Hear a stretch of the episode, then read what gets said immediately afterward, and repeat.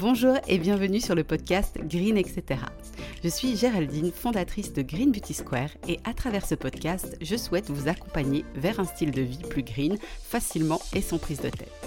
Alors on va bien sûr parler soins de la peau, approche naturopathique et holistique ou encore beauté naturelle, mais pas que.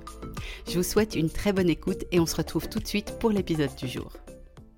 Hello, j'espère que vous avez la forme et je suis super contente de vous retrouver pour un épisode un peu spécial et plus personnel puisque je voulais vous partager un retour en arrière sur nos six premières semaines de l'année que Jérôme et moi on a passé à voyager entre Singapour, l'Australie et la Nouvelle-Zélande.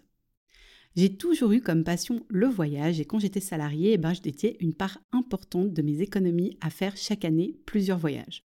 Mais voilà, quand on crée son entreprise, bah, il faut faire des sacrifices et surtout accepter que durant un certain temps, on ne pourra plus vivre comme avant, tout simplement parce que le salaire est plus le même. Et pour moi, faire sauter ce type de plaisir, c'était ce qu'il y avait de plus logique. Donc durant les cinq dernières années, on a complètement coupé les grosses dépenses de voyage et on est resté dans des pays limitrophes comme l'Italie et la France. Et sincèrement, c'était génial et ça a tout à fait comblé mon besoin de voyage. Par contre, j'ai toujours eu en tête que quand l'entreprise aurait une trésorerie stable et solide, on allait progressivement augmenter nos revenus et que les découvertes plus lointaines reviendraient au programme. C'était pour moi un très beau symbole que de pouvoir le faire l'année des 5 ans de Green Beauty Square. Ce voyage, on l'a imaginé dans les moindres détails pendant un an.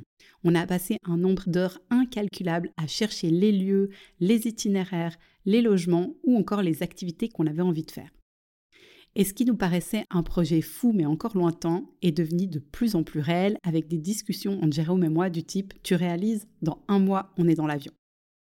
Depuis le mois de septembre, on a essayé au mieux d'anticiper et de planifier ce qu'allait être ces six semaines sans notre présence par rapport à la gestion de l'activité courante de Green Beauty Square, comme répondre aux emails, gérer l'expédition des commandes, assurer une présence sur Instagram, créer la newsletter hebdomadaire ou encore les podcasts toutes les deux semaines.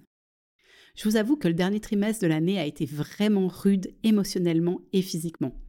On avait cette anticipation de notre absence à prévoir au mieux, mais aussi une offre Coca à préparer pour novembre avec 2000 produits à fabriquer, notre propre production à anticiper pour deux mois, et j'avais aussi initialement prévu le lancement de notre site pour la Suisse alémanique à la mi-janvier, donc ça nous a amené à augmenter notre volume de production.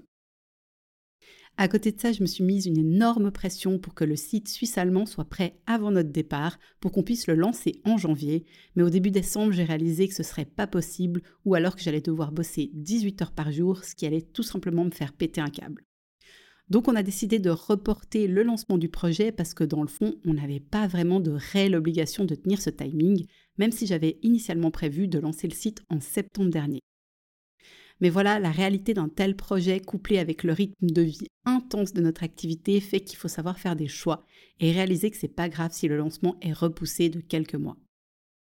Dit comme ça, ça paraît une décision simple, mais en réalité pas tant que ça, parce que quand je me fixe des objectifs que je tiens pas, eh ben ça me met vraiment dans le mal, et je vais avoir tendance à m'en vouloir d'avoir été hors réalité, d'avoir pas planifié le temps comme il aurait fallu, bref, je vais entrer dans une spirale assez négative envers moi-même, ce qui est vraiment désagréable. Mais comme chaque expérience est une occasion d'apprendre, cette fois-ci, je me suis vraiment forcée à relativiser en mettant le focus sur toutes les magnifiques choses qu'on avait réalisées durant l'année et que même si effectivement mon idée de lancer le site en septembre, c'était vraiment pas réaliste avec le recul, bah, le projet avait quand même avancé. J'ai bossé dessus chaque semaine depuis le mois d'avril et qu'on allait pouvoir lancer le site au premier trimestre 2024. Donc finalement, tout était OK. Alors on est parti en voyage le 1er janvier avec le cœur léger et l'envie de profiter un maximum du temps sur place tout en continuant bien sûr à travailler quelques heures par jour. J'allais enfin pouvoir goûter à la vie de digital nomade qui m'a toujours fait un peu rêver, je l'avoue.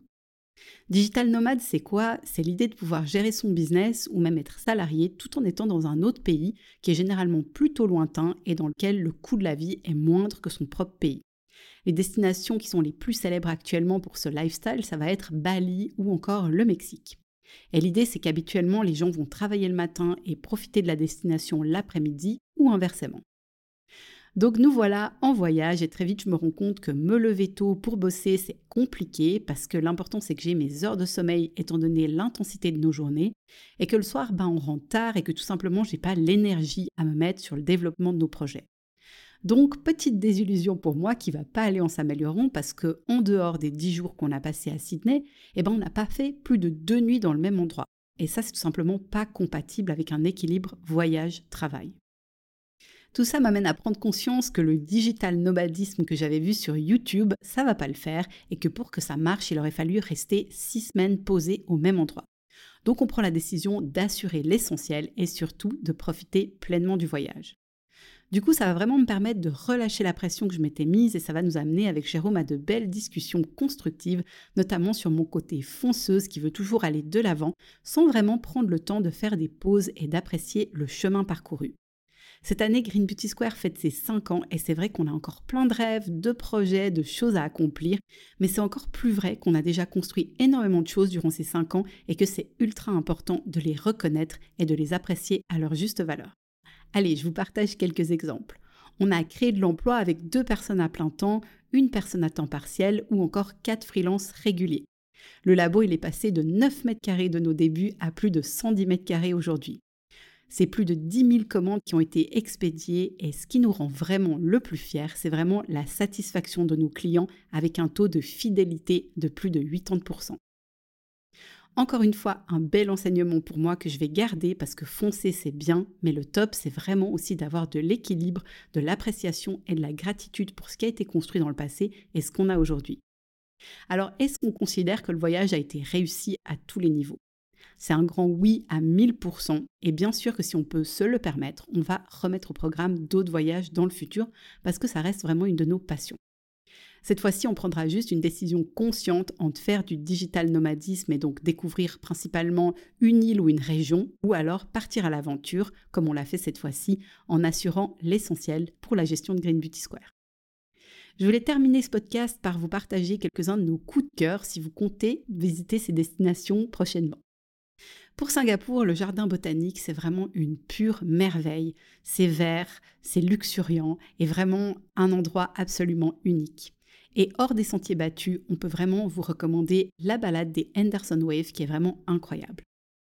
À Sydney, on a eu un énorme coup de cœur pour le Hermitage Walk et toutes les plages situées à l'intérieur de la baie qui sont accessibles depuis le sentier.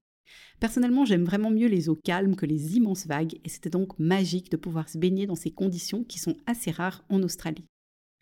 Un autre incontournable pour moi, c'est la balade côtière entre Coogee et Bondi Beach. Les paysages sont absolument sublimes. Et finalement, pour Sydney, on a découvert le Wendy's Secret Garden à côté de notre appartement à Lavender Bay qui était vraiment magnifique. Sur la côte entre Sydney et Brisbane, il y a vraiment plein de sanctuaires pour animaux et si comme nous vous aimez particulièrement les koalas, le Port Macquarie Koala Hospital est vraiment à ne pas manquer. En Nouvelle-Zélande, plus précisément sur l'île du Sud, trois expériences ont vraiment été spectaculaires. Allez voir les plus petits dauphins du monde à Akaroa, découvrir des paysages dignes d'un décor de film à Milford Sound au cœur du Fjordland et finalement aller observer les étoiles au Lake Tekapo qui est une réserve de ciel étoilé.